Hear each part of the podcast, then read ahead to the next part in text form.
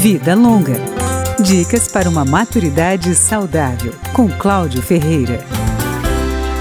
A prevenção de quedas é uma estratégia importante para os idosos, porque as consequências de um tombo podem ser graves. Quem precisa de bengala ou andador deve ter atenção redobrada.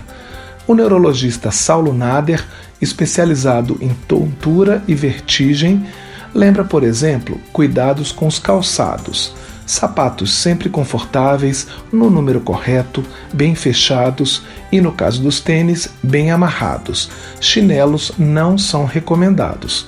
Em casa, é bom evitar tapetes e cuidar de objetos no chão, como os brinquedos dos netos e material de limpeza, além de cães e gatos que às vezes podem passar despercebidos.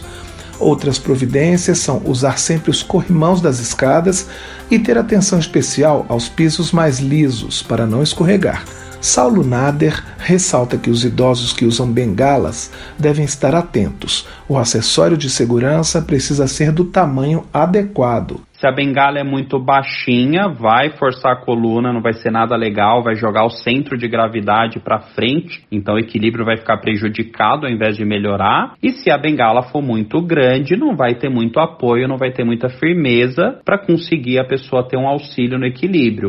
Em relação aos andadores, a recomendação do neurologista é a mesma. Observar o tamanho é o mais importante. O andador ele tem que ser muito bem calculado, né, muito bem projetado estrategicamente para ser de uma altura ideal para quem está usando. O especialista explica que esses cálculos podem ser feitos pelo neurologista, pelo ortopedista, pelo fisioterapeuta ou pelo fisiatra, um médico voltado para a reabilitação. O neurologista Saulo Nader sugere a acompanhantes e cuidadores de idosos que usam bengalas e andadores que prestem atenção em calçadas esburacadas, asfalto irregular e com declives e prefiram usar rampas a escadas.